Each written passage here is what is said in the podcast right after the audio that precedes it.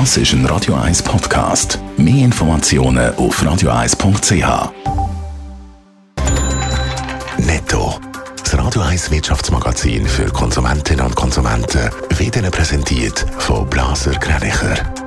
Wir beraten und unterstützen Sie bei der Bewertung und dem Verkauf von Ihrer Liegenschaft blasergreinicher.ch Adrian Sutter. Der abtretende Finanzminister Uli Maurer macht sich Sorgen um die Schweizer Finanzsituation. Das Parlament geht jetzt wenig sorgsam mit dem Geld um und die Schuldenbremse werden praktisch ausgehebelt. Wenn das Parlament immer mehr Ausgaben beschließt, müssen auch Steuererhöhungen gemacht werden, hat er der NZZ gesagt. Postangestellte in Großbritannien gehen in Streik. Sie werden ihre Arbeit in der Vorweihnachtszeit für ein paar Tage niederlegen, hat die Gewerkschaft mitteilt. Im Ganzen werden dann mehr als 110.000 Postangestellte streiken, weil sie mehr Lohn fordern. Der Lohnstreit in der deutschen Metall- und Elektrobranche der ist dafür vorbei. Es ist zu einer Einigung gekommen zwischen den Gewerkschaften und den Arbeitgebern. In den nächsten zwei Jahren kommen die Angestellten mehr Lohn über und es werden Prämien ausgezahlt. Wer hat es erfunden? So heisst es in der Werbung vom Schweizer Zeltli-Hersteller Ricola.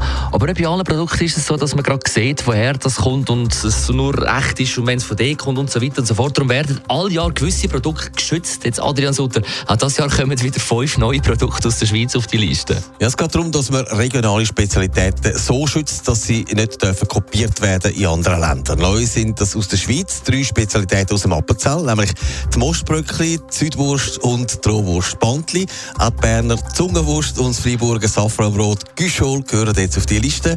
Die vier Fleischprodukte haben jetzt geschützte geografische Angaben und das Brot eine geschützte Ursprungsbezeichnung. Im Ganzen sind es jetzt 25 Produkte aus der Schweiz, die so geschützt sind. Für was ist denn so ein Schutz gut von so einem Produkt? Ja, die geschützten geografischen Angaben dokumentieren die Verbindung von einem Lebensmittel mit dem Herkunftsgebiet. Das heisst, wer in Deutschland will Mostbröckli produzieren, muss mindestens einen Schritt dort machen, wo es herkommt, also im Appenzell. Wenn ein Lebensmittel eine geschützte Ursprungsbezeichnung hat, dann wird verlangt, dass alle Schritte von der Produktion von dem Produkt müssen in dieser Region stattfinden. Also es gibt kein Safranbrot, das an einem anderen Ort gemacht wird als in der Region Freiburg. Netto. Das Radio 1 Wirtschaftsmagazin für Konsumentinnen und Konsumenten.